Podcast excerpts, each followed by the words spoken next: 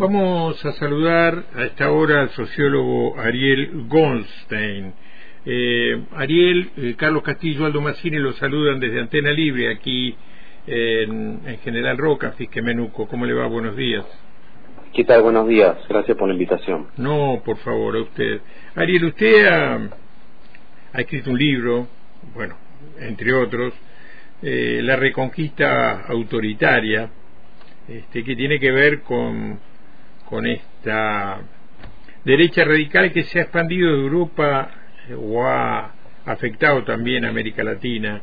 Ahí menciona Bolsonaro en Brasil, Casta en Chile, eh, Keiko Fujimori en Perú y Javier Milei en Argentina. Javier Milei que, bueno, ayer ha obtenido un triunfo electoral, por más que sean las pasos, realmente creo que impensado en cuanto al, al, nivel de votos que obtuvo.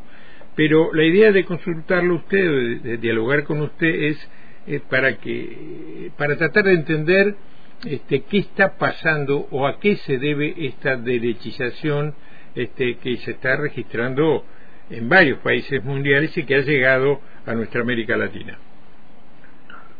Bueno, son muchos los factores ¿no? que pueden explicar eso. Uno es el problema de la seguridad, ¿no? Lo vimos en los últimos días con lo que fue el crimen de esta nena de 11 años, eh, cómo eso expresa todo un entramado que significa el crecimiento del narcotráfico, pues del narcotráfico, ¿no? De, del empobrecimiento de la sociedad, la inflación, la crisis económica, Ah, digamos, estamos viviendo un momento muy difícil en la Argentina y en la democracia argentina porque las promesas de la democracia de que decía Raúl Alfonsín, ¿no? Con la democracia se cura, se come y se educa, no se está cumpliendo claramente. Hay muchos déficits. Entonces, al no cumplir la democracia con sus promesas de democracia social, no solamente de democracia política, eh, surgen este tipo de personajes, ¿no? Disruptivos, que canalizan la insatisfacción, eh, y eso lo hemos visto en distintas partes del mundo, por lo cual no tenemos que sorprendernos tanto, porque ya lo hemos visto en distintos escenarios. El más claro, más cercano al nuestro es Brasil, ¿no? Porque en 2018 Bolsonaro se convirtió en presidente de nuestro país vecino encarnando una propuesta bastante parecida, eh, así que no es tan sorprendente en ese sentido, ¿no? Sí, pero eh, por allí lo que llama eh, la atención de mi ley es que no no tenía o no tiene un respaldo de, sectores políticos o, o como pueden haber sido Bolsonaro, de, de, de sectores de, ultraderecha e incluso las propias fuerzas de seguridad, los militares y demás, eh, si tampoco este, trabajos de campo, referentes importantes en las provincias. Fíjese que acá en Río Negro, por ejemplo, la que ha sido la que se ha llevado la mayor cantidad de votos como candidata a diputada para octubre es una empresaria que, que, prácticamente no conocíamos nada más que por eso y algunos sin ninguna trayectoria política ¿Cómo se explica? Porque si uno piensa en otros, en otros avances, como el de Vox en España y demás, hay otros factores también que inciden, pero lo de mi ley es bastante particular, entiendo. Sí, pero si uno mira la elección de 2018 en Brasil, eh, Wilson Witzel, por ejemplo, que se convirtió en gobernador de Río de Janeiro, no lo conocía nadie, eh, solo porque iba en la boleta con Bolsonaro, y así hubo varios casos youtubers, influencers, desconocidos, que lograron subirse a la ola de insatisfacción y rechazo a la clase política tradicional. Y acá estamos viendo un fenómeno similar, ¿no? Eh, quizá la, atracción y la fuerza política que tuvo el bolsonarismo en Brasil no es la misma que la que tiene Milei, ¿no? Milei llegó al 30%, en una paso Bolsonaro había llegado al 46% en la primera vuelta en Brasil. Sacó 15 puntos más, digamos, por decir algo.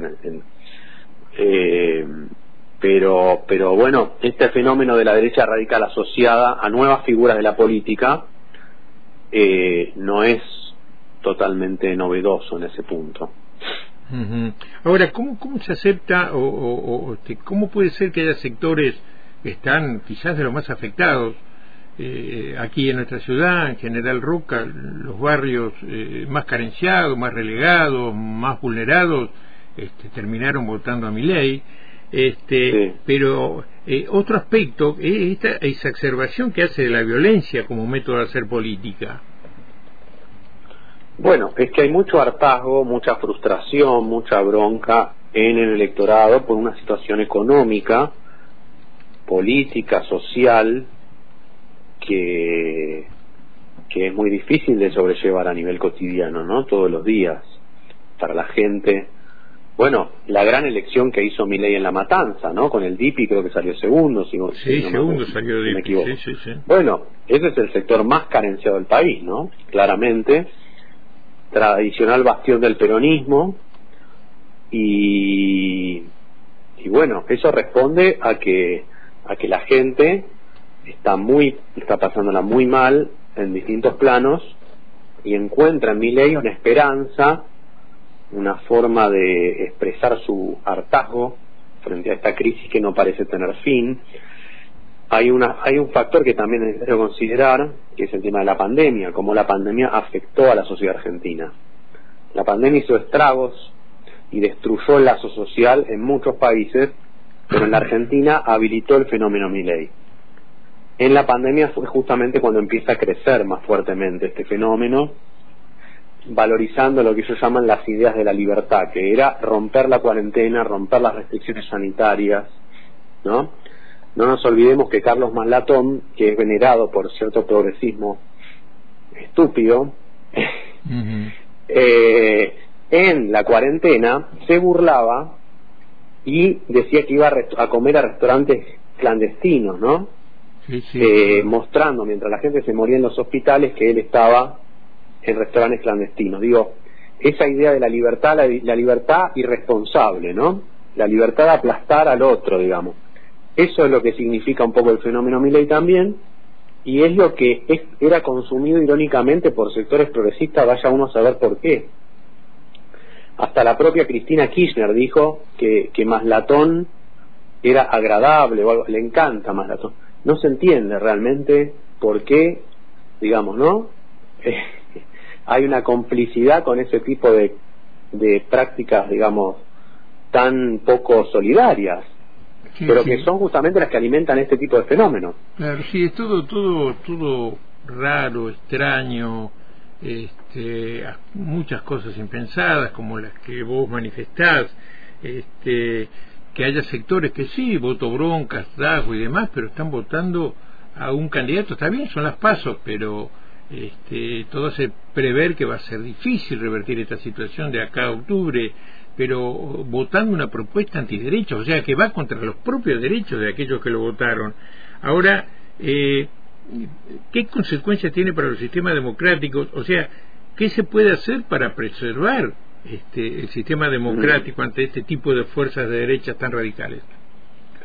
Bueno, lo que hay que hacer, a mi modo de ver, que es una es un frente entre todos aquellos que defienden el sistema democrático, por decir algo, tratar de, aislar, a nivel, eso a nivel, digamos, más político, más político partidario, por decir algo, hay que tratar de construir, por lo menos, esta es mi visión, ¿no? un diálogo lo más fuerte posible entre los sectores de Juntos por el Cambio y de Unión por la Patria y de la izquierda. Ahora, ¿qué viabilidad tiene eso de llevarse a la práctica? No lo sé. Eh, yo algo intenté trabajar en ese sentido, no avancé mucho. Pero, pero eso es lo que han hecho en Europa, tratando de establecer lo que se llama el cordón sanitario, ¿no? Frente a, a Marine Le Pen, por ejemplo, frente a Vox en España, pero todo eso es muy precario también, se puede romper fácilmente, pero digo, es poco lo que se puede hacer más allá de eso de acá a dos meses, ¿no? ¿Cuánto se puede hacer, digamos, ¿no? Porque también es probable que mi ley crezca, ¿no? De, en la próxima elección, porque es el efecto arrastre, eh, hay poco tiempo, la situación económica lo alimenta, porque todo el deterioro económico que vayamos a vivir en los próximos meses es agua para su molino, así que es difícil la situación. Sí, sí, es muy posible que mi ley también, este, de alguna manera, eh, calme un poco su discurso como para captar algunos otros sectores, este, Pero bueno, eh, hay otro factor que también, por lo que te quería preguntar, porque ha incidido, incide este, lo que ha pasado con el crecimiento de la derecha en todo el mundo, y que es el rol que cumplen los medios de comunicación o los medios este, eh, ante el ascenso, reiteramos, de esta nueva derecha. ¿Qué, qué análisis haces? No, lamentable, no sé, yo mientras vos decías esto pienso en algunos periodistas, ¿no? Y el papel lamentable que han hecho siendo cómplices de este tipo de discurso. Eh, ayer veía a Viviana Canosa, ¿no? En La Nación diciendo qué peligro mi ley que dice vender órganos. Ella alimentó ese fenómeno durante meses, no sé ahora bien por qué ella no quiere hacerlo más, pero ella que, que, que presentó el libro de mi ley en la Feria del Libro, diciendo viva mi ley y los libertarios, ahora hace como que nunca lo, conoció, digamos, ¿no?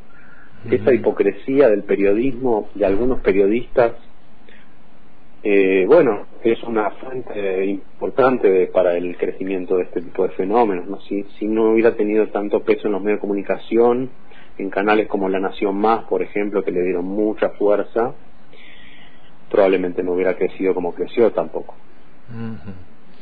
Eh, bien, una, última, no sé, inquietud por ahí, porque sigo pensando también en lo que puede haber atrás de, de mi ley, porque, bueno, este, los sectores empresariales me parece que en general no se lo esperaban tampoco esto y también les preocupan algunas ideas extremas de, del candidato que ha ganado las pasos. Eh, no veo, eh, o por ahí yo no los veo, representantes como tuvo Bolsonaro este, tan importantes de, sectores de iglesia como las evangélicas, por ejemplo. Este, insisto, es un fenómeno que, llama muchísimo la atención, este, porque está bien, hay muchos factores que han incidido, pero prácticamente, eh, insisto, sin un respaldo este, como ha tenido otros este, representantes de la derecha en el mundo, ha llegado a consolidarse de una manera realmente impensada. Eh, eh, ¿Vos eh, pensás que o crees que este voto bronca, por ejemplo, existe alguna posibilidad de que pueda transformarse de acá a octubre, de que se pueda tomar conciencia de alguna manera este, que vamos hacia realmente es un abismo, no quiero ser exagerado? Bueno, yo pienso que, que bueno, Milei sacó 30%, ¿no? Sacó dos puntos más que Bullrich y, algo así más que Massa. ganó una paso, no ganó la elección general. Es posible que crezca, pero también es posible que crezca el anti-mileísmo, por llamarlo de alguna manera, el rechazo al crecimiento, porque antes era nadie sabe qué va a pasar. Ahora sabemos que Milei tiene, digamos, serias posibilidades de convertirse en el próximo presidente. Entonces, eso genera un escenario distinto. Hay un centro político en la Argentina todavía, hay un 10% que votó a la reta, hay una parte de Bullrich que también puede sentirse un poco espantada por mi ley y su crecimiento, y los votantes de Unión por la Patria también. Entonces, hemos visto en otros países de la región el anti-fujimorismo, por ejemplo, ¿no? Hemos visto el anti-bolsonarismo en Brasil también que le dio triunfo a Lula. Pero, pero ahí Bolsonaro ya había gobernado, ¿no? No es como acá que todavía Milei no gobernó. Pero digo, ese fenómeno puede existir también, ¿no? Nuestra cultura política tiene un rechazo todavía por fenómenos autoritarios de alguna manera, vinculados a la dictadura, como Victoria Villarruel, hay que ver si eso se puede activar en este momento en la sociedad argentina, si aún hay ese tipo de reflejos o si la crisis es mucho más potente y logra, digamos, articular también esta posibilidad, ¿no?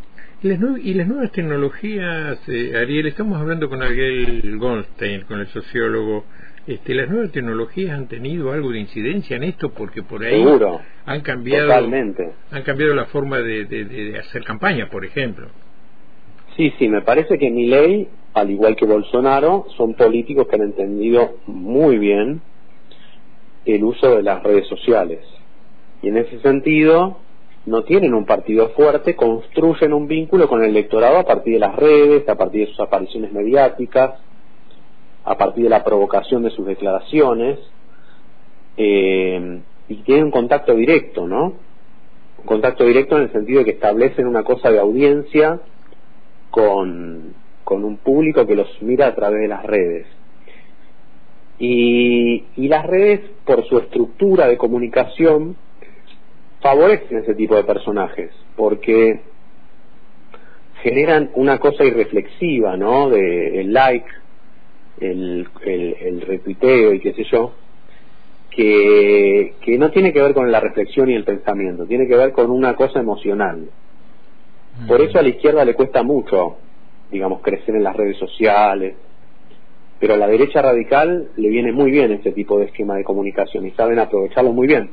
Fíjate que eso pasa en Chile con José Antonio Cast, en, en, Brasil con Bolsonaro, acá con Milei, digamos, no. Es un, es un tema que, que excede de la Argentina incluso.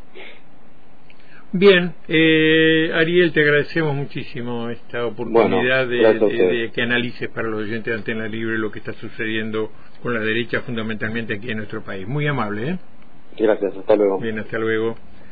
Hablábamos con el sociólogo Ariel Goldstein, eh, autor, entre otros, les, comentaba de un libro muy interesante, eh, se los recomiendo, La Reconquista Autoritaria se llama, Ariel Goldstein, allí desentraña de alguna manera la, la, madeja del poder político enhebrada por, por la derecha radical desde Europa y, su implicancia en América Latina este, con representantes, por ejemplo, eh, como Javier Milei.